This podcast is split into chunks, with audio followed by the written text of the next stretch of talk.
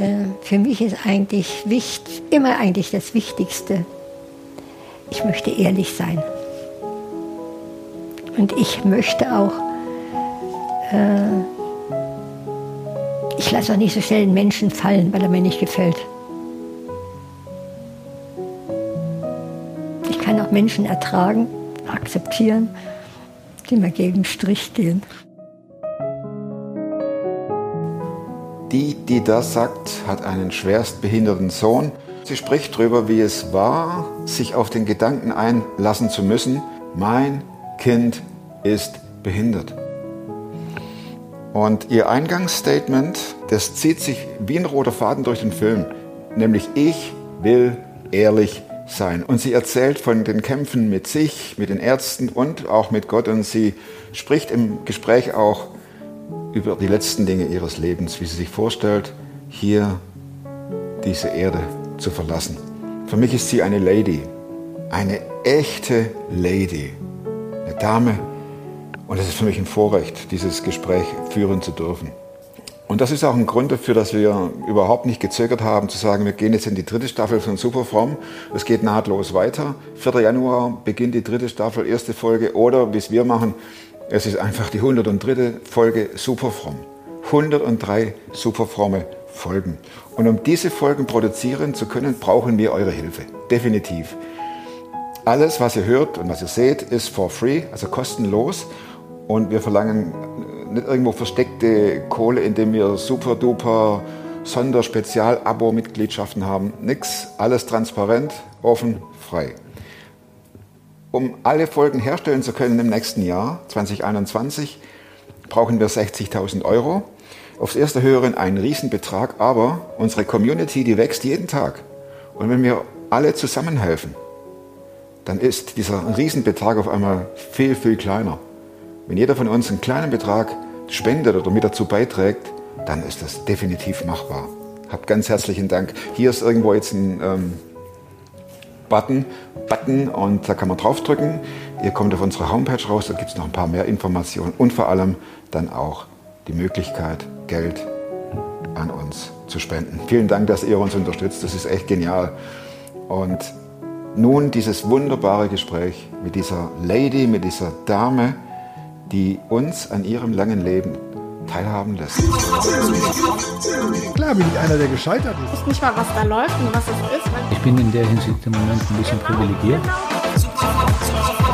Der Podcast mit Thomas Mayer. Natürlich denkst du dir dann erstmal, ja gut, der hat auch keine Ahnung. Oder was weiß ich. Studiert noch Medizin. Ja. Leidet Das hat er im Bett, hat er eigentlich einen Hund draufgeschlagen. Egal wie abgedreht das war. Und ich denke mir, das hat mein ganzes Leben bis heute geprägt.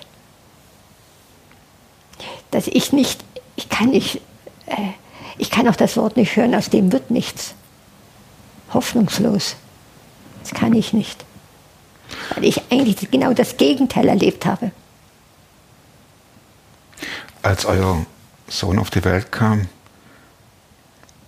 war da gleich klar, dass er behindert Nein. ist? Die haben zu mir gesagt, er ist gesund. Ich habe einen gesund. Die Hebamme sagte zu mir, er ist nicht blau. Ich denke, warum soll er blau sein? Weil er nicht geatmet hat. Er ist gesund. Und der junge Arzt war ein sehr junger Arzt. Der hat immer nur das, den bildhübschen Sohn äh, bewundert. Der war bildhübsch. Aber von Krankheit war nicht. Er ist zwar früh, zu früh geboren, aber alles hat gestimmt. Das war Gewicht stimmte und Atmen stimmte alles. Aber von dann war er lange in der Klinik, fünf Monate. Dann habe ich den Professor gefragt, ob er behindert ist. Dann hat er gesagt, nein. Ich habe drei Diagnosen gekriegt. Mukoviszidose, irgendein Geschwulst, dann weiß ich wo. Und die dritte weiß ich nicht mehr. Ach so, Sauersch äh, dass er keinen Immunkörper hat, dass er im Grunde im Zelt leben müsste, sowas. Also drei Diagnosen habe ich bekommen, mit denen man gerechnet hat. Und er war in Regensburg und ich sollte in die Uniklinik in München. Dann war das eine finanzielle Sache, weil wir damals privat versichert waren und wir waren für München nicht versichert. Und dann hat die Ärztin gesagt, er muss erst mal ein Jahr alt werden, dann könnte er, dann holt er alles auf, was er noch nicht kann. Von Behinderung war nicht die Rede. Und dann habe ich, war er wieder in der Klinik, weil er so schwer krank war, und hat man gesagt, ich soll ein paar Übungen machen, dann wird das, holt er alles auf. Und dann habe ich zum ersten Mal von dem Professor Hellrenbrücke gehört in München, der, äh, und da habe ich mich an so ein Zentrum gewendet und da redete man von Zebralschaden. Und dann war er wieder schwer krank, dann war er in München in der Klinik und dann hat man gesagt, Sie haben Befürchtungen, dass da am Kopf was nicht stimmt. Er hätte zu einem kleinen Kopfumfang.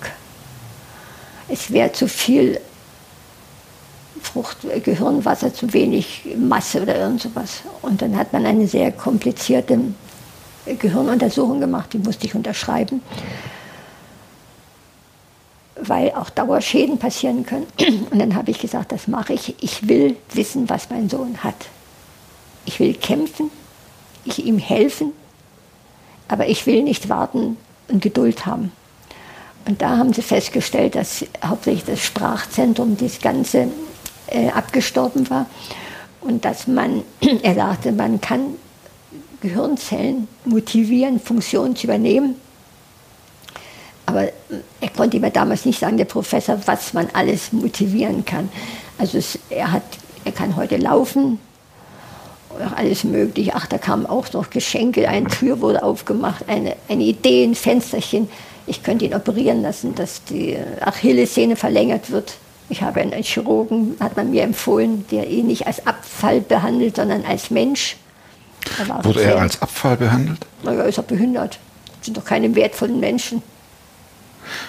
War das dein Eindruck oder? Nein, Nein mein Wund war wertvoll. Aber ich hatte Angst. Bis heute habe ich so, damals auch privat versichert für die Klinik. Äh, habe ich, wir haben diese Privatversicherung bei ihm und bei mir behalten, damit ich immer dabei sein kann, wenn irgendwas ist. Heute ist er gesund im Moment. Ähm, weil ich wollte, dass man ihn als Mensch behandelt und nicht als Unwert. Wenn du nichts leistest, bist du doch nicht wertvoll in unserer Gesellschaft. Hannelore, aber ich, kannst du noch? Mhm. Ähm, ich habe erlebt, hat mein Sohn wagte, dich mal kurz zu berühren. Wieso haben Sie dieses Kind dabei? Wir zahlen doch Spenden, wir spenden doch für Behinderte, die werden eingesperrt irgendwo. Wurde dir gesagt? Ja. Meine Tochter wollte ins Kino gehen, haben sie gesagt, das ist ganz voll. Und dann sagten sie, naja, einen Platz haben wir, das Kino war leer weil sie mit ihrem Bruder ins Kino gegangen ist. Ich könnte hier, so oft haben wir das erlebt. Wie hast du es geschafft, so Gott treu zu bleiben? Wie habe ich es geschafft?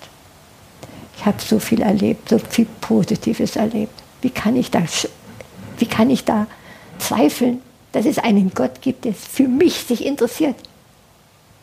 Für meine Aufgaben. Wir haben, ich kann das Wort Schicksal nicht hören. Wir haben ja ein hartes Schicksal. Wir haben eine Lebensaufgabe. Und weißt du was, unser Sohn ist glücklich. Das ist das Wertvollste für mich. Ich habe immer gebetet, er möchte mal eine Behindertenwerkstatt. Hat er nicht geschafft. Das ist nur eine Förderstätte. Das war so mein Gedanke, was man erreichen könnte. Haben wir nicht erreicht. Aber wir haben erreicht, dass er glücklich ist. Als euer Sohn zur Welt kam, und als klar war, der ist behindert, welche Gedanken gingen dir da durch den Kopf? Es hat in Gottes Plan gepasst. Und er ist wertvoll, glaub mir. Unser erstes Enkelkind ist durch Sauerstoffmangel behindert, leicht behindert. Es ist ein Mensch gewordener Engel. So etwas Liebesvolles findest du kaum. Und da soll ich klagen. Die jüngste Tochter hat vier Kinder. Das dritte, der Sohn, von Ultraschall sagt, sie mir erzählt, dann beanstande das und das. Aber sagt sie, ist mir egal, ich muss ihn einfach auf die Welt bringen. äh, das ist weder das alles perfekt, außer dass er hochbegabt ist und nicht nur tickt wie die normalen, sondern extrem hochbegabt. Er weiß alles, interessiert sich für alles. Musikalisch spielt Harfe, hat er sich ausgeschrieben, will Orgel spielen. Der ist einfach, sie hat ihn ein paar Mal testen lassen. Er hat sehr hohen IQ, glaube ich. Und weißt du, wenn ich das so alles, und da wie der äh, das Problem war bei der Schwangerschaft, da habe ich zu Gott gesagt, also bitte, wir haben so viel gelernt. Lass dieses Kind gesund auf die Welt kommen. Noch eins brauchen wir nicht. Ich hatte das Gefühl, wir haben genug. Ja, du sprachst ja aus Erfahrung. Genau. Da habe ich dann, das war das Einzige, wo ich zu Gott gesagt habe, bitte lass ihn gesund auf die Welt kommen. Nicht noch eins. Aber unser erstes Enkelkind, die ist, ist nicht geeignet für die normale Berufswelt. Aber sie hat einen Arbeitsplatz im Kinderhort für die Kleinen, macht sie super. Aber weißt du, sowas Treues, sowas Liebes. Ich sage immer zu meinen Ehe, weißt du, du bist mein Mensch gewordener Engel. Da soll ich klagen? Nein. Wer ist Gott für dich? Was ist Gott für mich? Wer? Wer? Gott ist der liebende Gott, kein strafender Gott. Und ich halte mich an dem, was in der Bibel steht. Dass Christus all meine Schuld getragen und vergeben hat. Denn ich habe viel Schuld auf mich geladen, weil ich einfach Mensch bin. Wie oft schreie ich meinen behinderten Sohn manchmal an, weil ich einfach nicht kann. Ganz ehrlich, ich kann manchmal nicht, weil er mich nervt. Dann sage ich zu ihm, zu meinem Sohn, sage, tut mir leid. Und sofort sage ich, vergib mir. Aber weißt du, ich kann manchmal nicht. Weißt du, wenn das einfach alles daneben geht und, und dann sage ich, ich bin nicht sehr fromm. Ich bin eine ganz normale Frau. Eine ganz normale Frau, die aber an Gott glaubt Ja, und Dankbarkeit ausstrahlt. das habe ich. Und jetzt in der Corona-Krise haben wir ihn halt immer zu Hause, aus Sicherheitsgründen, weil er, er kann das Problem, das einzige Problem ist, was wir wirklich haben, ernstes. Er lässt sich von keinem Arzt behandeln. Ich kann, ich gehe zum Arzt und sage, was er haben könnte. Zum Hausarzt, zum Glück gibt er mir. Und ich sage, ich glaube, wir bräuchten was. Er bräuchte immer Vollnarkose. Er kann nicht Blutgedruck, äh, Blut messen, er kann beim Blutdruck messen, ich kann gar nicht. Ich kann ihn noch nicht mal Augentropfen reintun, weil alles, weil ist. Also es, wir müssen, wenn wir ihn behandeln müssen, alles in Vollnarkose. Das heißt, Und wenn es nur der Blutdruck ist? kann ich nicht machen, der dreht durch, hat Panik, der Todesängste. Und jetzt waren wir mussten wir Zähne machen, behandeln lassen. Hat ihm ein Sohn, unser ältester Sohn war dabei, also Nummer, von den Kindern Nummer vier. Nee, fünf, fünf. Und er hat dann geholfen, es ist trotz Beruhigungsmittel, der hat Panik. Weißt du, mir blutet das Herz dann. Ich kann ihn umarmen, ich kann, es passiert nicht. Ich kann ihm zureden, er versteht nichts. Mir blutet das Herz. Ich kann Gott anflehen, ich sage, lass ihn doch einfach. Aber in dem Moment erlebe ich nicht Gott. Dass er ihm die Angst nimmt. Tut mir ganz ehrlich, sagt, ich erlebe es dann nicht. Aber ich habe erlebt wenigstens, dass wir ihn behandeln lassen können. Und das sind dann wahrscheinlich auch die Momente, wo man dann sagt, jetzt mach doch mal was, Gott. Ja, das habe ich schon gesagt zu ihm. Sprichst du auch Klartext mit ihm? Ich Klartext. Das sage ich auch. Ich sage, und dann äh, gehen die Ärzte, dann habe ich, bin ich, ja, wir müssen, ging um Mittel, ja, wir müssen jetzt anschauen und so weiter. Dann bin ich nach Hause, ich habe geweint. Ich sage zu Mama, ich kann doch nichts dafür, dass Gott ihn so wollte. Ich kann doch nichts dafür, da muss Gott sich einschalten. Ich kann es nicht ändern. Ich habe ihn nicht so gemacht. Also du sprichst dann schon Klartext mit Mann und Gott genau. und mit Ärzten. Das habe ich äh, wirklich so gesagt. Ich, weißt, weißt du, wenn die Ärzte mal sagen, ach, man, ich sage, ich habe zum Arzt gesagt, ich weiß, sie gehen ein Risiko ein. Ich kann ihnen schriftlich geben, ich würde nie gegen sie angehen, weil ich das dann akzeptieren muss. Meine einzige Bitte ist an Gott, ernste Bitte. Wenn seine Zeit gekommen ist, möchte Gott ihn heimholen, ohne Leiden. Denn wir können ihm nicht helfen. Und ich möchte ihn nicht unmenschlich gefesselt im Bett haben, nur weil er vielleicht eine Infusion braucht und alles rausreißt. Ich habe alles erlebt. Darf ich mal eine persönliche Frage stellen? Ja. Hast du Angst davor, wenn du hier gehst in den Himmel? Was denn mit deinem Sohn ist? Habe ich nicht mehr. Weißt du warum? Weil unsere jüngere Tochter, also Tochter Nummer von den drei Töchtern, wir haben drei Söhne, drei Töchter, die jüngste Tochter, die auch ein behindertes Kind hat, die wird ihn übernehmen. Der wird nach, die lebt in Göttingen, die wird nach Göttingen, er wird dann nach Göttingen ziehen und er wird dort auch im Heim sein und sie wird ihn auch am Wochenende holen. Die holt ihn auch jetzt äh, mal, jetzt in der Corona-Krise hat sie ihn drei Wochen geholt, damit ich ein bisschen mich in, erholen konnte wieder. Die kann es und die hatten ihren Mann, der kann perfekt mit ihm umgehen und die, ihre Kinder haben keine Probleme mit ihm. Keine Angst und. Keine Ängste. Und der eine Sohn, der so hochbegabt ist, der kann manchmal auch krantig sein, unser Sohn, den hat ihn wehgetan. Und da sagte meine Tochter zu ihm, ach, sagt er, er kann ja nichts dafür. Warum soll ich mich denn da ärgern? Und da war er vielleicht so neun Jahre alt oder zehn. Da merkst du erstmal, welches hohe Niveau sie haben, auch vom Sozialen her. Und da haben wir ausgemacht, wenn wir sterben oder nicht mehr pflegen oder Pflegefall sind oder was auch immer passiert, dann muss er nach Göttingen ziehen zu seiner Schwester. Die kann es am besten von allen. Und die hat auch sich jetzt äh, noch weiter, Schul die ist Lehrerin und hat, ach, viele nach, äh, dass sie, jetzt arbeitet sie auf der, so einer Sonderschule für Behinderte. Das war ihr Wunsch. Hat sie extra noch drei Jahre noch äh, nebenbei, neben Beruf und Familie und alles äh, noch Nachbildung gemacht, dass sie eben, weil ihr Anstreben ist, so viel wie möglich aus den behinderten Kindern herauszuholen, um sie fürs Leben äh, stärker zu machen. War das für dich äh, ein Grund, Gott auch immer wieder an den Ohren zu legen, zu sagen, du, irgendwann ist ja unsere Zeit hier auch vorbei, du musst irgendeine Lösung schenken? Nee, das war ein einfach, das kam einfach so. Wir hatten unsere, es ist uns eigentlich, die, eigentlich ist es uns so zugefallen, weil unsere jüngste Tochter konnte immer schon mit ihm gut umgehen. Die hat auch nie die Behinderung gesehen. Die, hat das, die war mal im Schulaustausch in Amerika.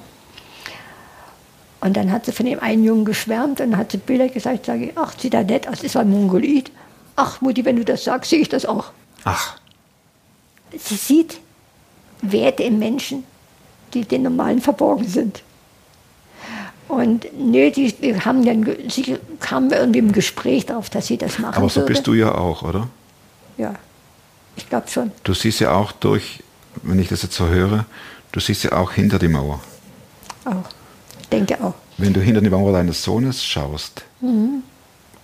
wen siehst du dann? Oder welche Eigenschaften entdeckst du? Hat- Wenn du hinter seine Mauer schaust, die, die Mauer der Behinderung, die ja für uns, die wir ihn nicht kennen, das ist ja das Erste, was wir sehen. Mhm. Wir sehen einen Menschen, der ist behindert. Ich sehe, wenn ich mein, an meinem Sohn durchsehe, sehe ich, äh, der hat das, was uns verloren gegangen ist. Er erkennt beim Filmwerk, ich erkennt Not, er erkennt echte Liebe. Er hat da, da gibt es keine Hemmungen, da gibt es keine Schranke. Wenn der liebt, dann liebt er.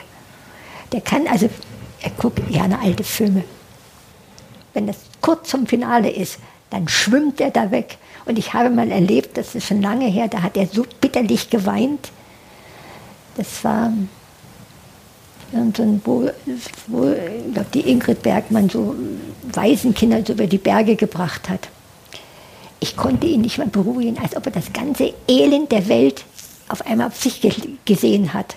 Und seitdem passe ich immer auf, dass er sich nicht hineinsteigert. Aber das, was uns verloren gegangen ist, wir haben, das hat er nicht. Äh, wir schützen uns, damit du mich nicht siehst, wie ich vielleicht bin oder meine Gedanken. Das kann er nicht. Und ich glaube, da sehe ich etwas, wenn du mich jetzt fragst und ich nachdenke, sehe ich etwas, wie Gott ihn sieht. Vollkommen. Wertvoll. Einen behinderten Menschen vollkommen sehen. Das habe ich in einem Buch von Bodelschinken mal mich tief beeindruckt. Da war, muss ein extrem entstellter Junge gewesen sein. Ich glaube auch schwierig, weiß ich nicht mehr. Und da hatte er selber Schwierigkeiten, ihn anzuschauen. Und eines Tages, sagt er, da waren die so in der Gruppe oder in der, äh, wo die halt eben zusammensaßen. da ist er reingegangen und hat ihn auf einmal gesehen mit Gottes Augen vollkommen. Und das war für mich eigentlich auch der Punkt, wo ich äh, anfing zu danken für meinen Sohn, wie er ist. Also gab es schon eine Zeitspanne, wo du Schwierigkeiten Ja. hattest. Ich habe immer verglichen mit meiner seiner Schwester. Ich könnte jetzt mit ihr zusammen zur Schule gehen. Der kann, sie kann sprechen, er kann gar nichts. Er konnte nicht essen, er konnte das nicht. Das gab schon. Ich habe gelernt, viele Jahre. Du kannst nicht einen etwas, so- also wollen wir sagen, so wie er, wie ich begriffen habe, er ist schwerst behindert, kannst du nicht gleich Ja sagen. Du wächst hinein. Du fragst, du klagst an, vergleichst. Gab es auch Zeiten, wo du dich geschämt hast für ihn? Ja. Wenn ich ehrlich bin, ja. Ich sage, darum denke ich immer, ich mag das nicht, wenn einer, man, man, man kriegt kann nicht sowas gleich und ist dankbar. Ich war dankbar für mein Kind. Das schon. Aber das andere ist in ein Hineinwachsen und auch lernen, mit anderen Augen zu sehen. Und wenn du mich so gefragt hast, jetzt fragtest, denke ich mir, ja, die, die Grundeigenschaften, die Gott uns geschenkt hat, Ehrlichkeit, echt, die hat er. Die sind nicht verloren gegangen. Die, er muss ja nicht sich verstellen. Das sind dann die Momente, wo wir auch von ihnen lernen können. Von Ja. den, von den Ja. Behinderten. Wir können schon lernen davon. Und ich, ich bin auch, wie unsere Enkelin auch behindert war, ich, wir haben das relativ früh gemerkt, weil wir eben Erfahrung hatten, habe ich gedacht, wir brauchen das. Wir brauchen alte, kranke, Behinderte, damit wir lernen, wieder auf dem Boden der Wirklichkeit zu leben. Unsere Bäume wachsen nicht in den Himmel. Und ich jetzt in der Corona-Krise denke ich, äh, es ist keine Strafe Gottes, sondern es ist eine Chance, dass wir lernen, umzudenken. Wohl dem, der diese Chance nutzt, Ja, erstmal erkennt und dann auch nutzt. aber das ist für mich eine Chance, muss ich ganz ehrlich sagen, umzudenken. Unsere Bäume wachsen nicht in den Himmel. Wir machen die Erde kaputt, wir machen uns kaputt. Und wir erwarten von der Medizin, dass er alles kann. Die kann nicht alles. Die kann viel. Darf ich noch eine Frage zu deinem Christsein stellen? Mhm. Du sagtest, du kommst aus einer etwas engeren Mhm. Gemeinschaft oder Ja. Gruppe. War einfach so. Ja. Hast du auch dann Aussagen gehört wie, du hast was falsch gemacht, weil du ein behindertes Kind hast? Also falsch im Sinne von äh, Sünde oder nicht richtig geglaubt oder hast Nee. dir was zu Schulden kommen lassen oder Nein, das kam eigentlich mehr von mir selber.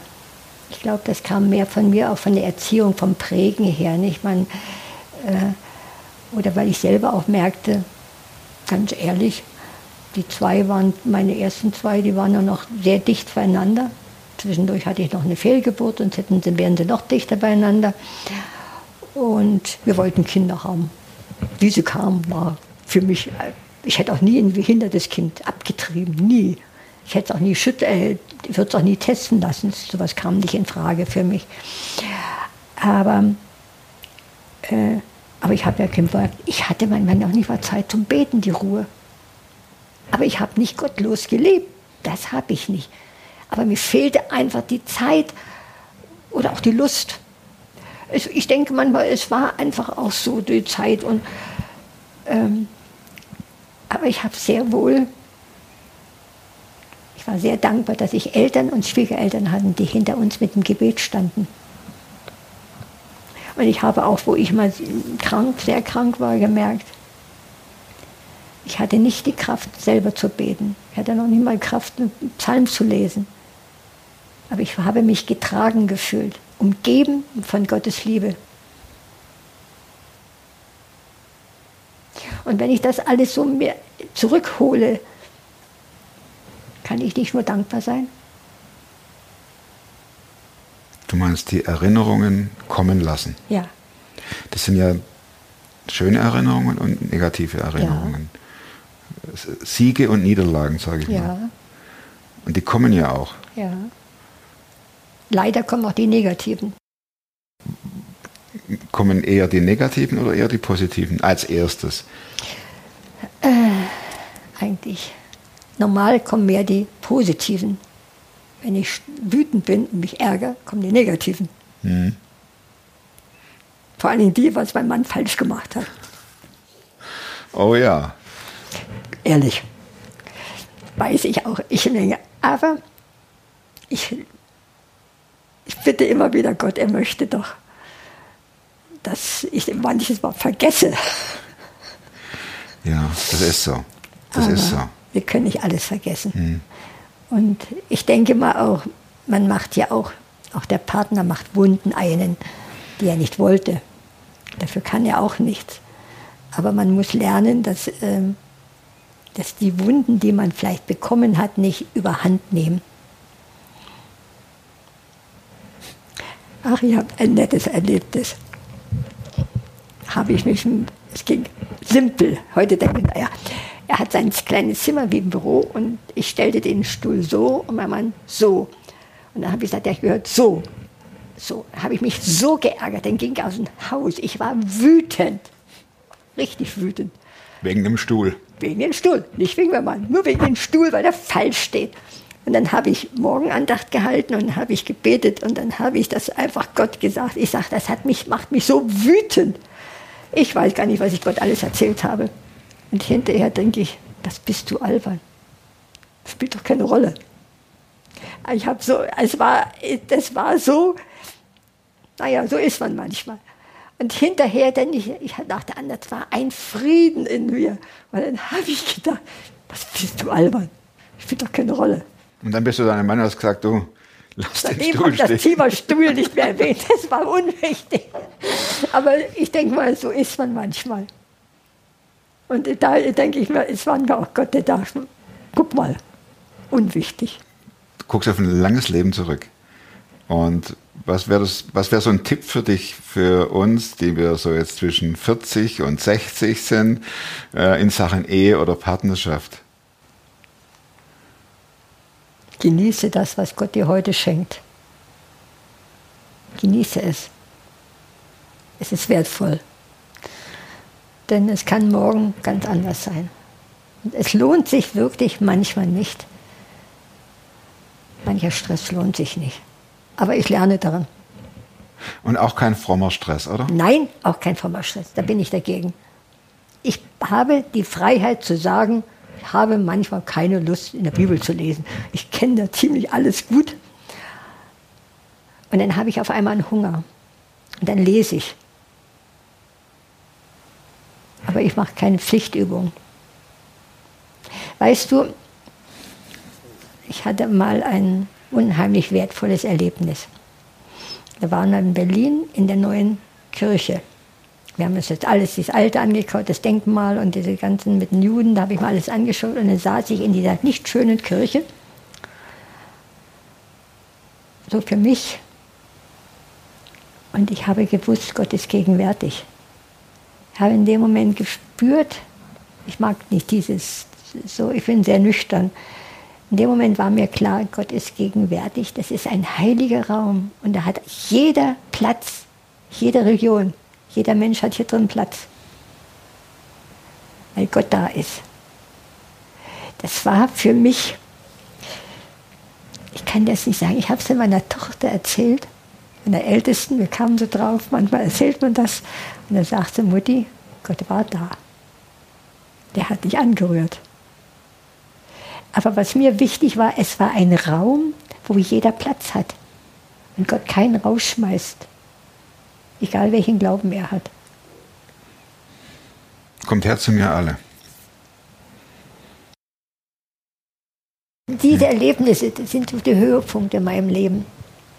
Und die lassen mich auch reifen im Glauben, weil ich mich auf Gott verlassen kann. Mein Mann sagt immer, er hat Angst, wenn er mal vor Gott steht. Ich sage, ich habe Angst, wenn ich leide, oder, aber nicht vom Sterben. Ich verlasse mich darauf, was in der Bibel steht, dass Jesus alles getragen hat, alles vergeben hat.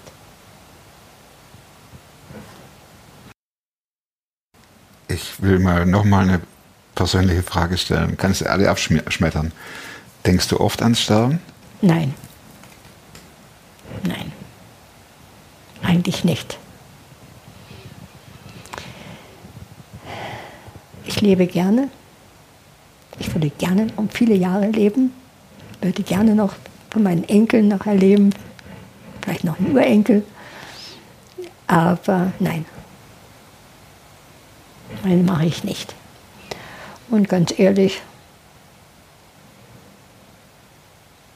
mein Wunsch ist, wenn, ich, wenn meine Stunde gekommen ist, hätte ich gerne, dass die Familie dabei wäre und ich etwas von der Liebe Gottes aufstrahlen darf.